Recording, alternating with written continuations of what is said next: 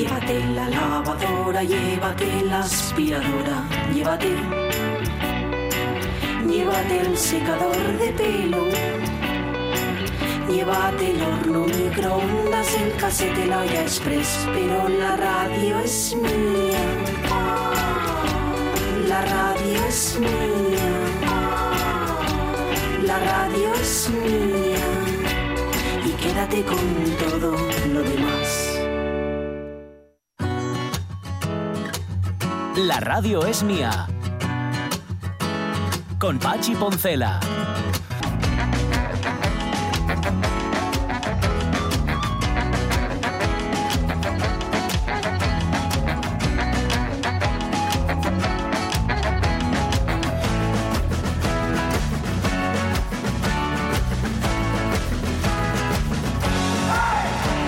12 y 16 minutos de la mañana hay vocablos que vuelven y expresiones que ya utilizábamos nosotros en los años 90, incluso en los 80 y que han vuelto. No me preguntéis ninguna hora, pero lo sé. O sea, lo sé porque me he encontrado a gente joven utilizando expresiones que digo yo, madre mía, pero eso es muy antiguo. Ah, no, pues se dice mucho ahora. Cuando digo gente joven, digo mi fiu, evidentemente. No me preguntes, ¿eh? porque no, no sé decirte cuáles, pero que las hay, eso te lo puedo asegurar. Y luego hay otras que parece que se van, ya se van convirtiendo, incluso los, algunos adultos las vamos utilizando porque son muy expresivas y están muy bien. A mí, por ejemplo, hay una expresión que me gusta mucho que se utiliza ahora que es padreando. Cuando alguien padrea es que va muy sobrado, o sea, va, va bien, va sueltito, o sea, Ah. va, ¿eh? va, va cómodo, lleva, no lleva apretado, no lleva, no lleva nada apretado. Va padreando, cuando alguien lo, sí, sí, sí, es muy padre, es muy padre. Me imagino que es una expresión que viene de Centroamérica o de Sudamérica, no Supongo. ¿no? Suena, Sí, suena sí. un poco a eso. Padreando. Es que me lo ha puesto el mifio ahora mismo en un mensaje. No lo decía por mí, ¿eh? evidentemente. Claro, estaba pensando, el mío tiene 16, que son eh, casi, casi los mismos que tienen sumadas, sumadas las edades de Olaya y de Sergio, que han estado con nosotros, que son los fíos de Carlos Sierra. Claro, cuando tenga Sergio 16 años, ¿qué cosas se dirán? ¿De qué se hablará? ¿Irá la gente al cine? ¿Habrá un amigo en mí? O sea, no, no, no sé, es, es- es complicado. Es mejor no pensarlo. No, vale, ¿eh? en efecto, yo, yo es que muchas veces lo pienso y digo, no lo pienses, hombre, déjate. De Sí, hecho, sí. muchas veces, fíjate, me, me pongo a pensar en cosas y acabo hablando solo. Me- me- me- Ujú. sí, sí, hablando solo de mis cosas, sí, sí. Que es de lo que va el Facebook de hoy. ¿Podría poner una guarnición de verduritas? Pues claro que sí. A ver qué verduritas tenemos. Brécol, estupendo. Sí, sí. ¿Y por qué no las hago al vapor? Pues perfectamente. Así no pierden las vitaminas. Bien troceaditas ahí. Papá, la tía Nieves está hablando en la cocina. ¿Con qué? Con la tía Nieves está un poco para allá. José Miguel, la gente que ha vivido un tiempo sola a veces habla en voz alta. Es que se contesta ella y todo. Igual tiene doble personalidad como Gollum. José Miguel, ¿has hecho la cama? No, ya voy. Voy a estirar de las sábanas para que queden estiraditas. Porque claro, luego no veas qué diferencia cuando te atas. Pero pongo el edredón o no. Sí, que ya empieza a hacer fresquete.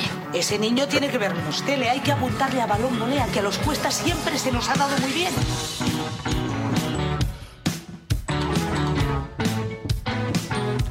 Al balón volea. Sí, ese es uno de mis momentos favoritos de Kino y que viva con diferencia. Bueno, bueno, es buenísimo. Que además ella Es está hablando sola, pero el que está, el que está mal, al que tiene que dejar de ver la Sí, tele es el niño que habla solo, ¿no? Fin. Por cierto, esto que suena son los Staton. Talk to me, talk to me.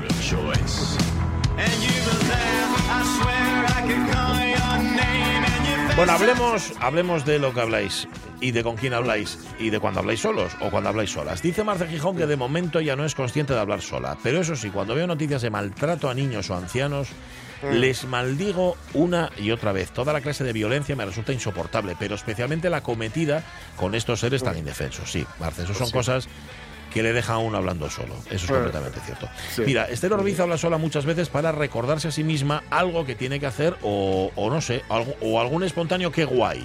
O sea, ya de, de repente está tal, le, le viene un pensamiento a la cabeza positivo y dice, ah, qué guay.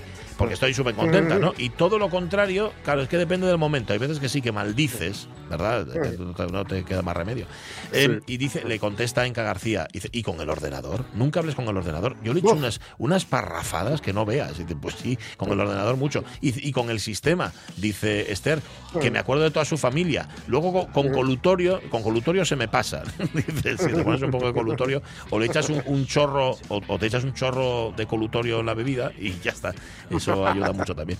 Em, ¿Tienes a Rubén Cardín por ahí? Sí, dices, bueno, sí, claro que hablo solo y de momento para adentro, cualquier día empiezo a hablar a voces, hoy como, como una cigorella. Como una cigorella. Me encanta eso. ¿Qué más? ¿Qué más? ¿Qué dice Monforcelledo? Dice, acuérdome de mi madre que decía, ay madre, si mozo o moza y algo fatu, platiga solo. Pues el tractor metiu, servidor que vos escribe, no solo hablo solo, sino que también canto. Ah, mira. Me río.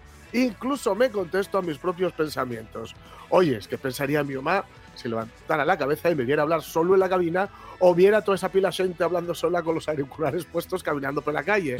Pila chiflaos. Bueno, a ver, es que antes tú veías a, a- a personas hablando por la calle y era lo primero que pensaba, esto bueno, se está aventado. Sí, Yo sí. creo que la primera vez que vi a alguien hacer eso, em, hacer eso en tiempo reciente, que llevaba unos cascos porque estaba hablando por el teléfono, claro, era muy moderno para mí y pensé, claro, lo primero que pensé, y madre mía, vaya cantidad de gente Sí, sí. que habla sola, pues no, es que estaban hablando por teléfono, estoy así. Sí. Em, que dice, por cierto, muy guapo, Monforcelledo dice, muy guapo el verbo platigar, que bien poco se usa y que en efecto, dice. María Suntien, puede tener que ver, y seguramente tiene mucho que ver con platicar. Platicar. Claro, es una, es una de- Sí, bueno, deformación, llamarlo como queráis, de, de platicar. Bueno, es- mm, sí, sí. Sí, sí, así es. Que, mm, a ver, déjame que... Ah, sí, eh, Lojar dice, no soy consciente de hablar solo. Sin embargo, sí soy consciente de que cuando tengo alguna movida en un proceso en el trabajo, voy por el mundo ejecutando en mi cabeza ese proceso para ver dónde puede estar el fallo. Pero yo que además ejecuto las sentencias una a una. Incluso Mm. voy cargando en la mollera los distintos programas que componen el proceso. Eso sí, en silencio. ¿Tendré que preocuparme? No. Lojar, si te cuento yo la cantidad de, de- de cosas que cuento por la radio, o sea, que digo por la radio, y que fui enhebrando mientras voy caminando por la calle, Mm. y que, y Sí, que además sí. lo voy pum, pum, pum, lo voy puliendo. Y a veces, claro, eso es- se, se nota en el gesto. Tú vas por la calle enhebrando Mm. cosas en la cabeza y lo que te pasa es que en el gesto, gesto de felicidad o gesto de, de lo que sea, se te nota mucho en la cara. No digo a ti, eh, Lojar, pero en general sí. Y las manos incluso. El- hombre, ¿cuánto- ¿cuántos van accionando? Van así haciendo Sí, con la mano. Oye, nos pone dos libros, por cierto. Un Mm. libro de David Loss que se llama Los huérfanos del Führer y otro de Mm. Francisco Juan Quevedo que se llama El teatro en medio del océano. Y dice Mm. Lojar, esta semana se editaron estos libros.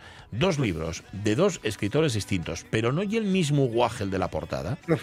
Igual de que escapó de la guerra y largó para el Caribe. Si eso no Mm. lleva para hablar solo, pues sí, parece el mismo guaje.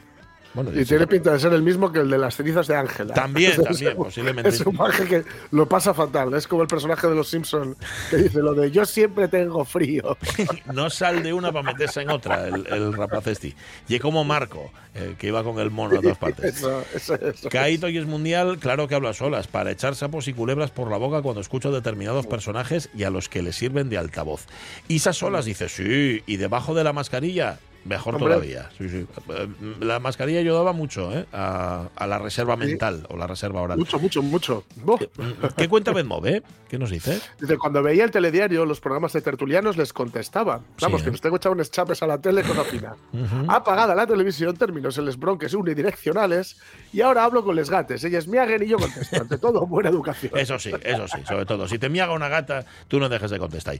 Raquel Gómez, sola, la mitad de las veces, la otra mitad con mis gates. Mira también. Y desde los tiempos de la mascarilla hasta por la calle y en voz alta. Pero que conste, ¿eh? que no soy la única. Óyense muchas conversaciones con uno mismo. Em, ¿Qué cuenta Pablo Coto? ¿Qué dice? Dice, la verdad que no, so- que no hablo solo, pero sí lo hacía. Solo lo hacía cuando jugabas fútbol. La soledad del arquero es lo que tiene. Ah, amigo. Yo no me daba cuenta, pero mis padres me lo decían, pobres, que me estuvieron siguiendo por los campos de fútbol desde los 9 hasta los 33 años. ¿Cómo no los voy a querer? Sí. La que habla sola es mi mujer, pero no solo sola. Con la vecina, con la prima, con la pared, con la ventana. Y de mucho hablar, se conoce. y de mucho hablar. Claro, es que los porteros de fútbol pasan, bueno, de fútbol o de lo que sea, pasan mucho tiempo ahí solos, no tienen con quién Sí, relacionarse. sí. Yo cuando jugaba de portero, que ya sabéis, el gordo de portero, Eh, hablas mucho solo, hablas mucho solo, sobre todo porque vas anticipando ahí la jugada y vas eh, maldiciendo para ti mismo cuando la coge el bueno del otro equipo diciendo que, no- que, que se la quiten, que se la quiten, que se la quiten, que se la quiten. Pero también hablas mucho con la defensa, porque un Ah, portero bueno. tiene que hablar muchísimo con los defensas para avisar, por ejemplo, si vas a salir a por el balón. eh, para que no se descoloque mía, ¿no? Mm. Sí. Lo típico de- para, para cogerla, para colocar la barrera, para tal. Pero sí, sí, hablas mucho, hablas mucho, que no mucho suele- solo, y- o, Sí. o en el caso de, de Casillas, incluso con el con el árbitro, con el juez de línea. Ah, sí. Cuando en la final de 2012 de la Eurocopa, que España iba ganando 4-0 a Italia, Ah, y eh, Casillas se, refirió, se habló con él para decirle que, que, que cortara ya. sí, ¿no? Que no Que, añadiera. no, ya- que no añadiera más tiempo, ¿no? Mm. Porque que respe- respeto por el rival. Pues sí, lo que pasa es que lo hizo en inglés, en inglés de Casillas. Refree, Res- respect for the rival. Claro. 4-0 ya. Cuatro- Eso último en castellano porque no. 4-0 ya. Pues, bueno, 4-0 ya. Que era lo más fácil. 4-0 es lo más fácil de lo que podía decir. Oye, habla mucho los porteros con los defensas, pero no sirve para nada, porque generalmente cuando le marcan un gol a un No. portero siempre riña la defensa, nunca está bien puesta, Hombre, nunca está bien colocada. sí, sí, la, culpa, la culpa es siempre del central. Totalmente, totalmente. Dice Aitana Castaño que ella habla sola y con los locutores de las de los partes de la radio. Lo que pasa es que ellos no lo Ah. saben. Bueno, algunos sí lo sabemos, Aitana Castaño. Que añade Lojar. Esto ya es normal. La abuela de un amigo contestaba buenos días a los del telediario cuando empezaban y cuando Mm. veía los partidos por la tele y un jugador que daba tirado en el prau daba voces al masajista para que saliera rápido. ¿No ves que está mancao? Decía, ¿no ves que está mancao? Bueno, se nos quedan, uf, nos quedan un montón de respuestas, gracias oyentes de la radio mía, que de lunes a viernes estáis ahí contándonos vuestras historias. Que hombre, lo que hacemos nosotros es poneros ahí la zanahoria.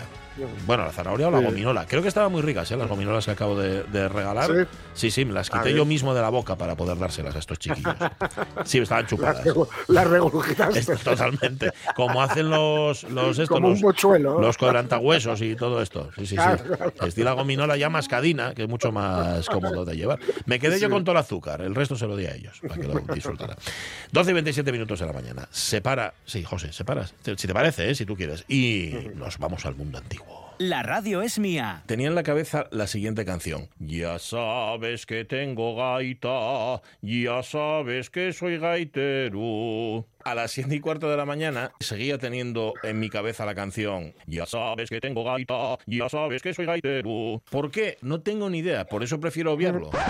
Con Pachi Poncela.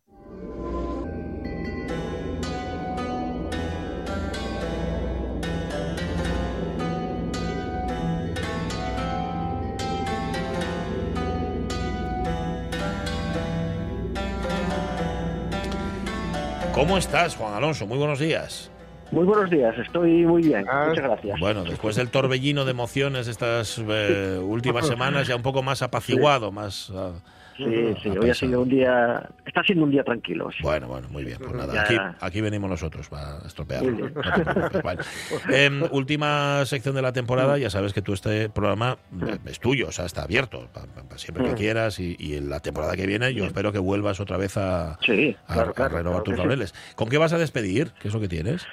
Bueno, ya que llega el verano, pues vamos a hablar de, de la hospitalidad De hospitalidad, muy Mm, bien. Sí, con los extranjeros y con los que no son los que no son del lugar. muy bien. Mm. Bueno, pues la, la libre circulación de, de personas no es una cosa, no es un invento de la Europa del, del siglo XXI. Esto ya, ya, existía en, en- en la antigua en la antigua Grecia. De hecho había ahora tenemos leyes escritas, pero en aquel entonces había una ley no escrita, no escrita, que es el, el respeto absoluto por los extranjeros. ¿no? La-. La- era algo sagrado, la, la fidelidad entre el huésped y el, y el anfitrión. De hecho, Mm. en, griego la misma palabra vale para huésped y para extranjero. Ah, es la misma. sí. Xenos. Es, es verdad, y, y creo que eso lo hemos heredado en, en castellano. Huésped significa las dos cosas: el que hospeda, En, efecto. ¿verdad? Y el, es. y el que es Eso hospedado. es. Vale, vale, vale. Eso es, así es. Bueno, nos esto de, de xenos, porque toda, la palabra xenofobia, por Sí, ejemplo, claro. pues viene de aquí, ¿no? Que es el odio, el odio al extranjero. Y en, en griego moderno, xenodogio es eh, hotel. Xenodogio. O sea, Anda. xenodogio, ¿Mm? de, de xenos, es de, de- de extranjero, o sea, que, Mm. de, de huésped. O sea, que es una palabra muy bonita. Mm. Desde luego, no había, no había crimen más detestable, Sí. más inimaginable que, que hacer daño a un, a un, a un huésped, que matar o hacer daño a un huésped. Por eso, eh, si, si, si- si recordáis, y recuerdan nuestros oyentes, la película 300, hay una escena muy, muy famosa en la que Leónidas arroja a- al mensajero persa a un, a un pozo, Sí. ¿no? de, de- de una patada, es cuando dice, esto es Esparta, y arroja y arroja el- bueno esto es absolutamente bueno es, es- es inimaginable pero ocurrió increíblemente ocurrió no no cuando sale en la película que es en tiempo de, de Jerjes, sino en la anterior guerra médica, con, con Darío. Y parece que lo hicieron atenienses y espartanos. Tan- Tanto en un sitio como en otro, les visitaron heraldos y, y- les mataron.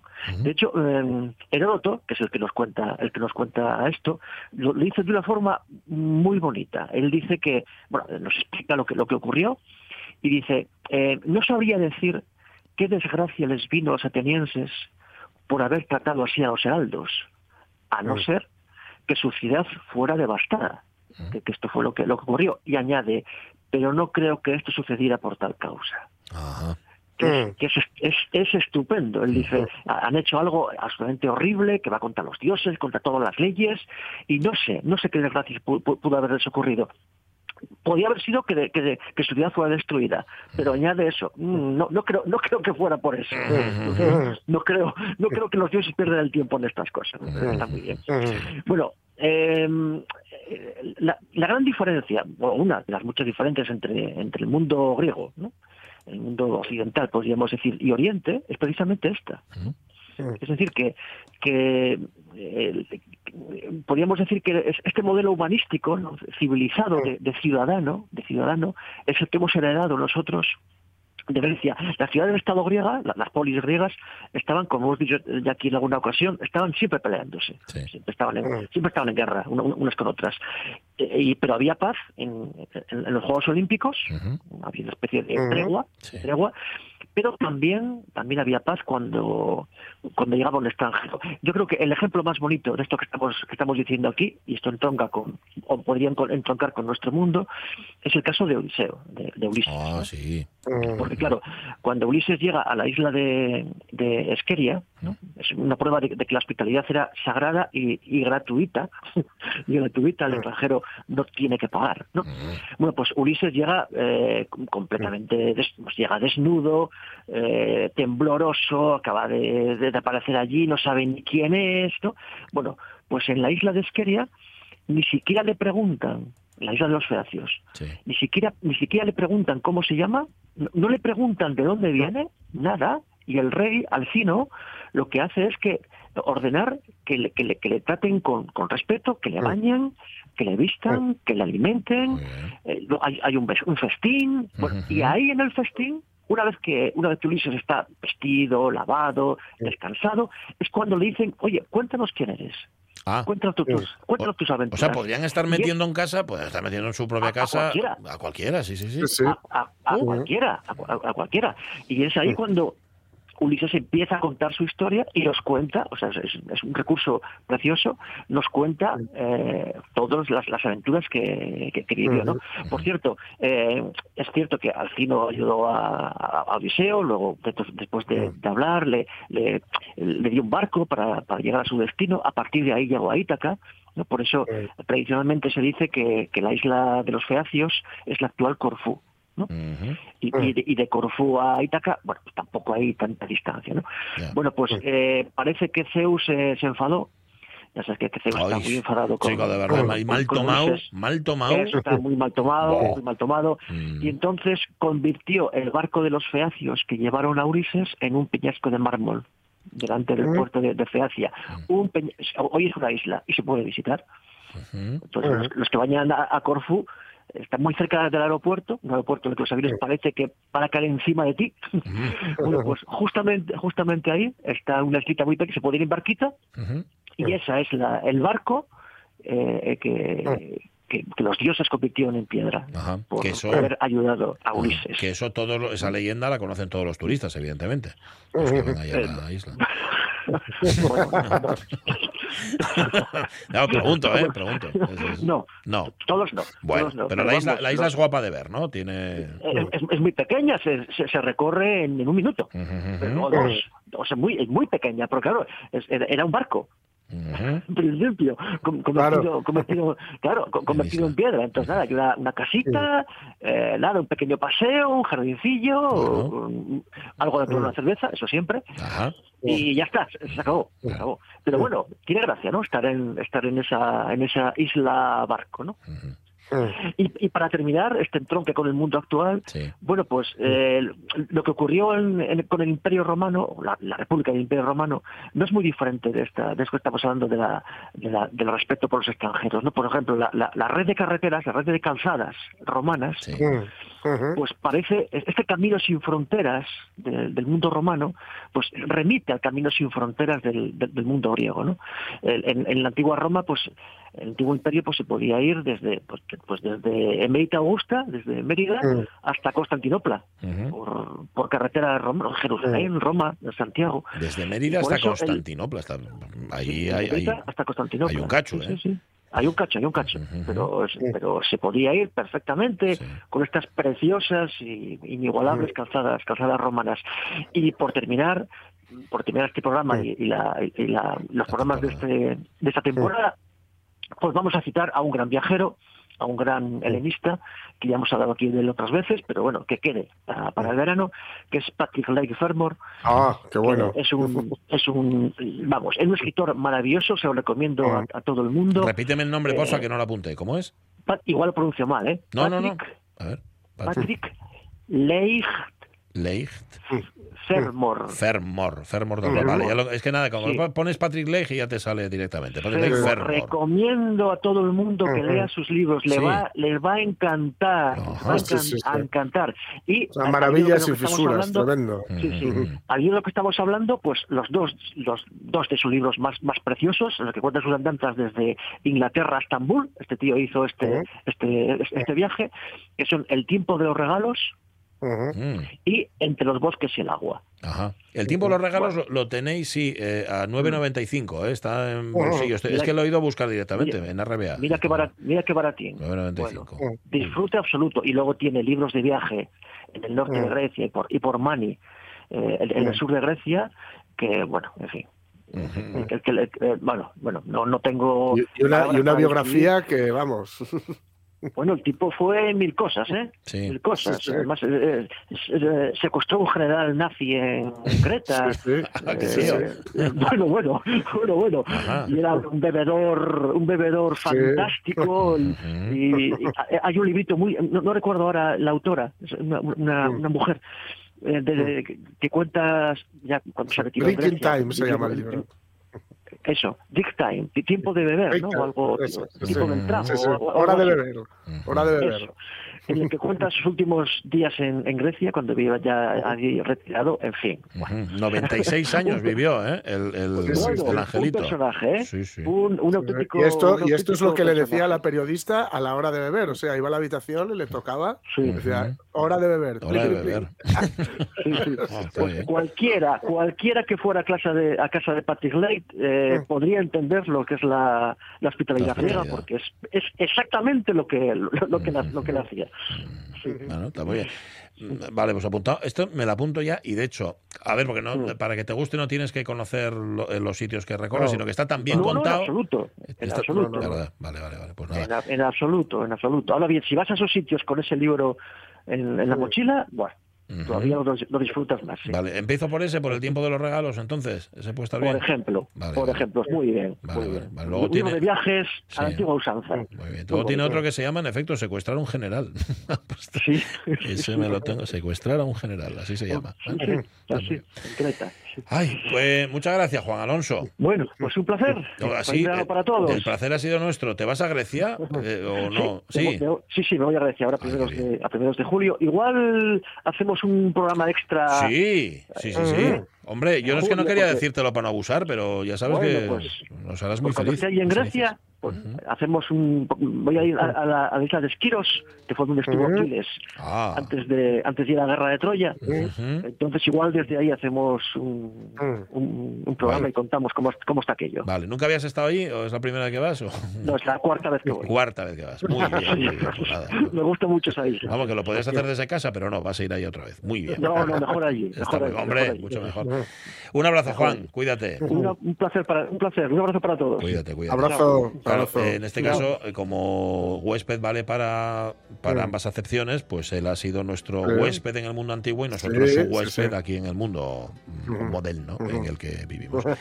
bueno, tengo ya aquí a Marta Tejido, lo que pasa que como tiene... No, no, no corres, no corres, no corres, no te apures. No, tú no, no corres, que con esa venda que tienes además en el brazo no estás con mucho, mucho para correr. Tiene un problema, en- de, claro, me decía hoy por la mañana que tiene un problema para abrir la cafetera. Y ya le he dicho yo que se tiene que pasar una cafetera de las cápsulas que, que, Que a ver, con- no con es una lo mano mismo. vale, ¿no? Con una mano te lo, te lo haces todo. Pero bueno. Buenos días ¿Cómo a vas, todos. ¿Cómo vas, Marta? ¿Cómo, cómo va ese brazo tuyo? Bueno, el brazo va poco a poco, Bueno. pero la adaptación a la vida es- Es hoy me he dado con me he chocado con la realidad, con la dura realidad. Y cuando he visto la cafetera he dicho, Dios, ¿pero Sí, quién va a abrir no esto? Puedo, no puedo. A ver, Pero luego me acordé, no voy a decir la marca porque queda mal, pero ¿sabes? Esto soluble que digo, bueno, pues me tendré que resignar también, con esto. también. Bueno, bueno, si no, oye, si necesitas que te hablamos la cafetera, hacemos turnos, ¿eh? ¿Ah, sí? Bueno, nos vale. ponemos- hablamos con no Sonia me lo también. digas dos veces. Y, y cada uno, cada día va uno. Bueno, les viene mejor tal vez a José y a Sonia, porque viven en Oviedo. Ah, vale. Y- pero tú les avisas y ellos van sin ningún problema. Vale, vale. ¿Necesitas minutos hoy? Eh, bueno, ya sabes que ellos siempre son bien agradecidos, así que... Pues minutos para la música. Venga. Sintonía, José, por favor. Du meine Seele, du mein Herz, du meine Flamme,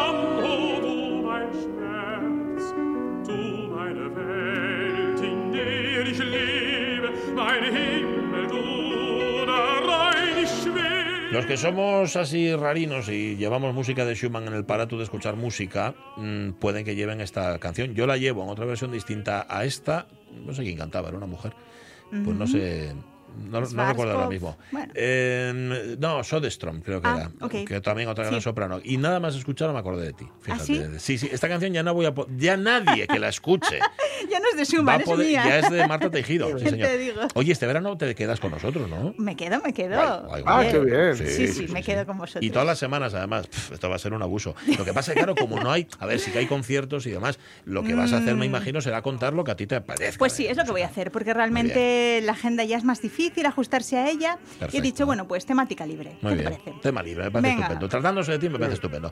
Pero hoy no hay tema libre. Hoy hay dos tipos, bueno, dos titanes encontrándose frente a frente, dándose de cabezazos casi, ¿no? Eso es. Eh, quería hablar sobre dos de los máximos representantes de la cultura alemana, que probablemente sean Goethe y Beethoven. Mm. Eh, Ludwig van Beethoven, músico, compositor, poca presentación y acabe. Y Goethe ya es más difícil encasillarlo, ¿no? Porque fue poeta, escritor, dramaturgo, científico.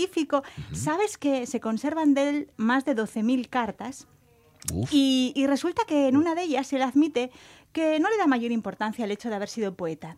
Él Ah. estaba orgulloso de haber sido científico, haber desarrollado, por ejemplo, una teoría de los colores, Anda. donde llegaba a rebatir al propio Newton. Pues mira, yo no sabía eso. Sí, sí.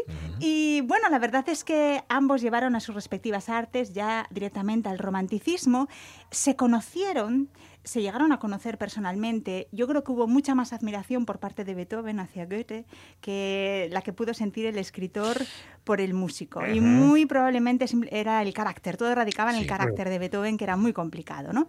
Em, pero empezamos entonces un poco eh, ajustándonos a la época. Ellos nacen, eh, bueno, mm, era 21 años mayor Goethe, Pues nacieron en Alemania en el siglo XVIII. Bueno, Alemania que no era Alemania, Ujú, porque es el imperio alemán no surgiría hasta 1871.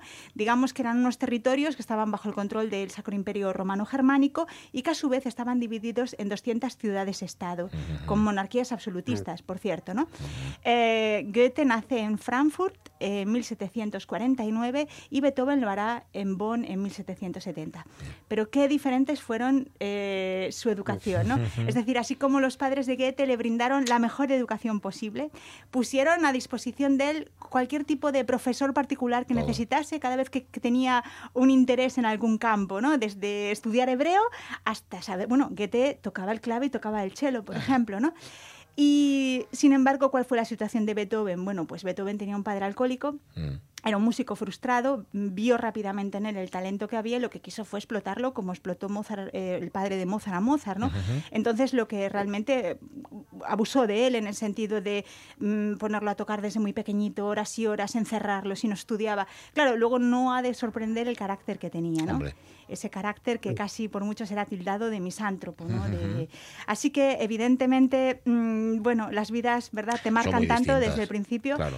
Eh, vamos a ir intercalando música. ¿Qué te Venga, parece? me- Empezamos. me parece estupendo. Empezamos, vale, como estaba diciendo, Beethoven admiró siempre a Goethe, Goethe era mayor que él, ya era muy famoso cuando Goethe ya era más o menos un, un joven, y mm, puso música, en principio, a poemas, a lo que se llamaba los Lieder, eh, canciones eh, para, para voz y piano. Y en este caso escogió el Mai Lied, es una exaltación de la, de la primavera. Mai significa mayo, Ah. Lied es la palabra canción, exaltación de la primavera, de la naturaleza y un poco también una canción a una amada. ¿no? Ah, Vamos a escucharlo. Qué bonito.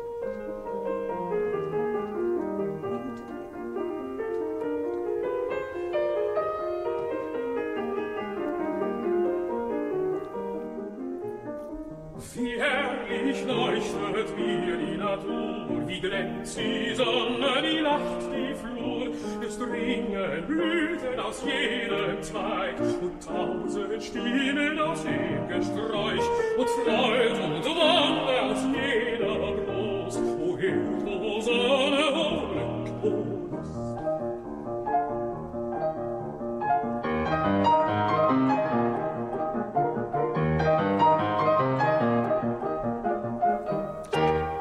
entusiasmo esta canción Sí. primaveral. Sí, juvenil. Qué bonito.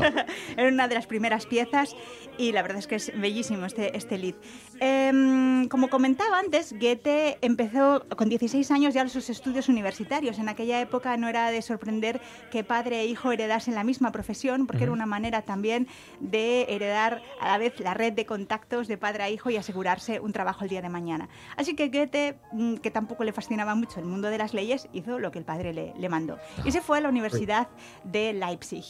Eh, concluyó sus estudios y es verdad que ya con 24 años Goethe era famoso en toda Alemania. Ya había publicado Las desventuras del joven Werther, Ah, entre otros, y fue llamado a la corte de Weimar para que trabajase, trabajase allí, aceptó el cargo, era como ministro, como consejero áulico, y allí se quedó durante 56 años, porque hay que decir que Goethe vivió hasta los 83, Mira. una edad que superaba las previsiones de la, época, es que sí, en la época, absolutamente. la esperanza de vida no era tan alta. ¿Y qué fue lo que hizo Beethoven? Cuando Beethoven lleva una juventud, eh, se traslada a Viena, que era una de las, yo creo que a nivel cultural seguro era la capital europea del momento, y empieza a trabajar, claro, tenía que someterse a las leyes del mecenazgo, ¿no? Él que defendía totalmente esos principios de la Revolución Francesa, esa búsqueda de la libertad, el que no estaba de acuerdo con ese sistema eh, jerárquico, pero eh, claro, había que, que pues, comer. ajustarse a que unos aristócratas, eh, claro, eh, les, le asignasen unas rentas vitalicias, pero él los despreciaba. Además, lo hacía Sí, sí, sí, notar, sí, lo despreciaba, los, se enfrentaba a ellos, ¿no? Y también es verdad que tuvo una ayuda extra que quizás compositores anteriores no tuvieron, y es que se pagaban ya bien eh, las ediciones de las partituras, ¿no? Entonces ahí pudo tener un poquitín más de independencia. Vamos a la siguiente pieza, otro lead, otra canción, en este caso extraída de, bueno, de Fausto, Mm. la grandísima novela de Goethe, ¿no? Eh, en este caso, eh, bueno, Fausto es esa, mm, digamos, la historia de la insatisfacción del hombre. En este caso, Fausto era un profesor universitario que nada le, ya le podía satisfacer y era capaz de vender su alma al diablo, a Mefistófeles, con tal de conseguir una nueva, de nuevo, una satisfacción. ¿Qué eh, pieza escoge Beethoven? Claro, Beethoven escoge aquello que defiende sus ideas. Bueno, pues mm, hay una escena que se desarrolla en una bodega de de Leipzig, en donde se- había unos estudiantes universitarios que estaban cantando una canción. Ajá. ¿Qué contaba esta canción? Era la Flulit, la canción de la pulga. Bueno, pues hablaba, era una crítica mordaz, hablaba de un monarca absolutista, pues que se había encaprichado con una pulga, la había vestido de ropajes caros, eh, la, la había nombrado ministra y la dejaba acampar a sus anchas en la corte. ¿no? Entonces, claro, los cortesanos lo único que podían hacer era mirar perplejos ante tal sinsentido, pero no se podía decir Claro, nada. el rey. Pues vamos a escucharla.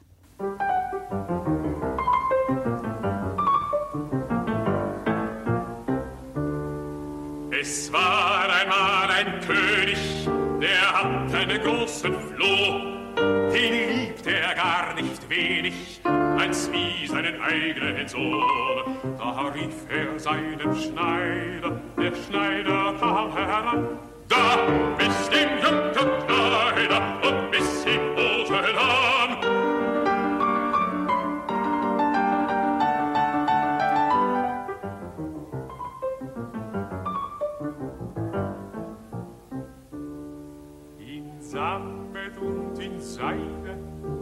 er nun angetan, hatte Bänder auf dem Kleide, hat auch ein Kreuz daran. Es asqueroso lo bien que canta Fisher de Sky. De verdad, ¿eh? Ah, ya, ya- ya notaste que era mi selección, eran los dos de Fisher Bueno, sí, ya, ¿eh? me, me había fijado. Es que además el timbre es inconfundible, pero Sí. esa precisión a la hora de. A ver, Esa esto, esto, dicción tan esto clara, siendo ¿eh? un profano, ¿eh? Desde- es que es alucinante cómo coloca cada sílaba en su sitio, la pronunciación, todo, todo, todo, todo, era tremendo. Y viste qué bien lo hace Beethoven en el sentido de Sí. simular ese, esa pulga ¿no? en el piano, ese, ese piano saltos. entrecortados, esos saltos, Sí, esos, sí, ¿no? sí, sí, Eh, sí. Está realmente muy bien. Pues esta bodega en donde se desarrolla eh, los, lo- bueno, pues la escena, ¿no? La conocía muy bien Goethe, porque Goethe Sí. en Leipzig eh, era, era habitual, todos los estudiantes iban allí a beber vino, Anda. ¿no? Se llama la Auerbachskela. Mm. Eh, invito a los oyentes que pasen por Leipzig a, a conocerla, porque sigue, todavía, ¿no? sigue abierta es desde la mitad del siglo XVI, conserva la decoración intacta y se dice que allí se degustan los mejores vinos de la región de Sajonia. Oh. Yo tengo que, tengo que confesar ¿Qué que yo no bebo alcohol, no Pero- bebo pero- ni sidra. pero has estado allí en el Eh, sitio. sí, sí, sí, sí. pero eh, no- quiero decirte que no sé si para un paladar eh, acostumbrado al vino español Mm. eh, son tan buenos, pero eh, la fama la tienen. Muy ¿no? bueno. Los mejores blancos, sabes que son los alemanes. Esto, perdón, ¿eh? a todos Sí. los que nos estén escuchando y fabriquen vino siempre, pero lo dicen los propios, eh, eh, eh, Sí. vamos, eh, vendimiadores y, y fabricantes Sí, sí. de vinos. con- Sí. Contra, que los mejores blancos son los alemanes, sin duda. Muy bien, pues la Auerbachskela en Leipzig. Eh, seguimos avanzando. Beethoven solía escribir cartas, eh, un Beethoven muy distinto, un Beethoven muy humilde, un Beethoven Ah. que se rendía a la grandeza de Goethe. Goethe normalmente o le mm, contestaba de una forma escueta o simplemente no le contestaba. ¿no? Ujú. Eh, en el año 1809 se le encarga la obra desde Viena, la, la obra de poner música, música incidental a la obra de Edmond. ¿no? Ujú. Era el momento de las guerras napoleónicas y querían una obra que ensalzase un poco el sentimiento nacionalista. Era una obra en la que Goethe había escrito y que hablaba sobre una rebelión del pueblo, en este, en este caso el pueblo de Flandes, contra el dominio extranjero, el dominio español. ¿no? Y bueno, le puso música. Es una obra eh, que está estructurada en obertura y ocho números, eh, nueve números, perdón, con soprano, solista y con narrador. Pero yo creo que es la obertura Sí. ha traspasado fronteras y muchas veces se interpreta como obra independiente. Vamos a escucharla.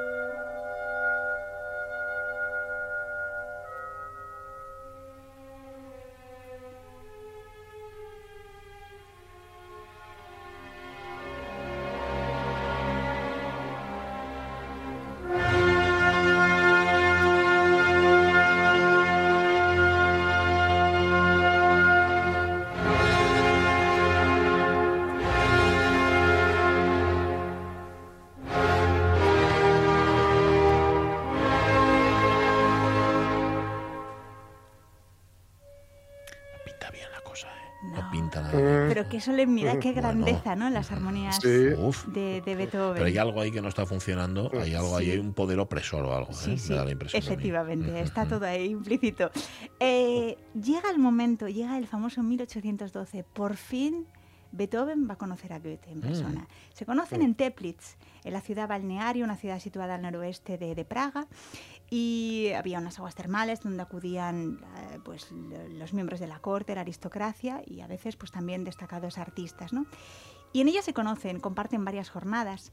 Y hay un hecho Pero claro, queda escrito un poco de forma novelada porque lo escribirá una eh, Bettina Brentano, también a su vez escritora, Sí. pero ella no lo presenció y lo hizo años más tarde, con lo cual, bueno, Ya. vamos a ponerle un poco eh, eh, poco ante la. Pero eh, sí que retrata en cierta forma bien eh, la forma de ser de cada uno. Estaban en un momento dado paseando Beethoven con Goethe, hablando de, bueno, De pues seguramente cosas, de, sus cosas, de- ¿no? de- de cosas de Y en esto apareció la familia eh, imperial austriaca. Ah. Entonces, en ese momento, Goethe se debían de ir hablando cogidos del brazo, se soltó del brazo, eh, mm, se quitó su sombrero, hizo una reverencia. ¿Qué hizo Beethoven? Proseguir por el mismo camino sin cambiar su dirección. Con lo cual, parece ser que la familia imperial tuvo que apartarse. ¿no? Y entonces, a- al terminar, ambos se reprocharon eh, cosas, ¿no? Beethoven le dijo, como un artista, ¿no? Que el Claro. arte es lo que más ennoblece a una persona, no la cuna. Eh, es- te apartas y, y te muestras, ¿no? Eh, tan sumamente eh, solícito, ¿no? Sí, y sí, servil. sí. Y, y, sin embargo, Goethe lo que, lo que destacó era eh, lo rudo y lo arisco y la falta de formas que tenía Beethoven. También hay que recordar recordar que Goethe trabajó 56 años en Weimar y nunca se planteó la legitimidad de esa monarquía absoluta para la que trabajaba. Ajá. Cosa, que tanto- Beethoven, que cosa que Beethoven, que venía de Bonn y de esos círculos tan revolucionarios, sí hizo. Claro, eso es. Por tanto, ese comportamiento que tuvieron cada uno relató o digamos que describió muy bien cómo eran en realidad. Qué ¿no? La anécdota no sé si es real o no, No, pero, pero, pero se basa en hechos reales fijo. Sí, seguramente. A partir de ahí ya te digo que no se volvieron a ver más. Ah. Goethe, Goethe no podía, no podía con el comportamiento de Beethoven. A ver, ¿no? tenía que ser muy duro, ¿eh? También estará lo de Beethoven. No Sí, sí, sí, sí. Y ya como última pieza, yo creo que es una cantata que es una pena porque es una pieza que se escucha muy poco, ¿no? El título en alemán es Mehr Stille und glückliche Fahrt, es como Mar en calma o Calma Chicha y eh, Feliz viaje. Eh, es un díptico, son dos poemas a los que le pone música eh, Beethoven y hablan de... mm, fueron compuestos en torno al- a la celebración del Congreso de Viena, finalización por fin de esos eh, momentos de inestabilidad en Europa, había que recobrar el equilibrio político, las fronteras, y le pone música a esta, a esta pieza. El primero de los fragmentos que vamos a escuchar es, se titula Profunda quietud, reina las aguas, y no era cosa positiva porque era la mar chicha, y la mar chicha no es buena cosa. Cuando no hay viento, eh, la nave no se desplaza y eso podía poner en peligro la, la tripulación. Vamos a escucharla. A ver.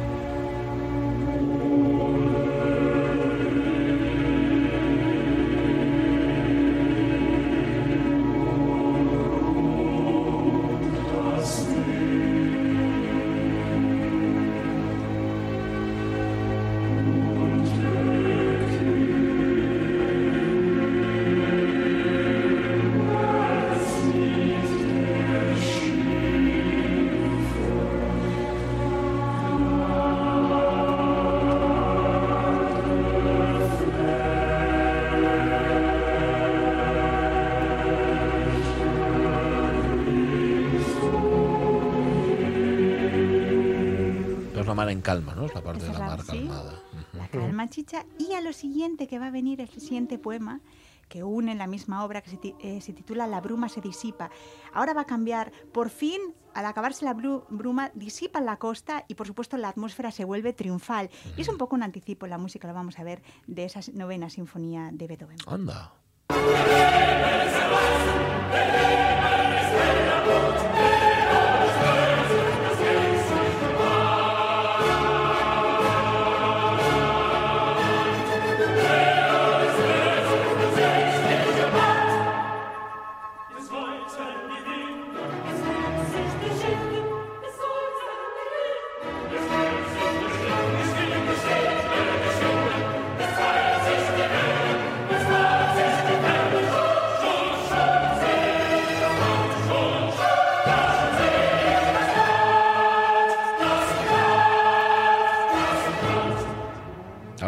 Disipada ya se puede uno marchar. Claro, ¿no? claro, ya divisaron la costa y por supuesto, evidentemente, la alegría se transmite, ¿no? Eh, muy interesante cantata que muy pocas veces se ve representada. Beethoven envió las partituras a Goethe, ni le contestó. Ni le contesté. Y eso que mía. de nuevo lo hizo con mayor humildad. Estaba claro que la parte personal pudo a la, al, bueno, pues a la valía artística. ¿no? Seguramente. También es cierto que, mira, de, la- de una colaboración no, no buscada, o sea, sí buscada por parte de Beethoven, han surgido surgieron obras como las que tú has puesto hoy aquí, que Eso tienen que es. ver con Goethe. Mira, esa parte sí que la llevamos ganada, porque si no se entendieron humanamente nos da un poco igual. Pero No. mira, para la Sí. posteridad queda esta música tan hermosa.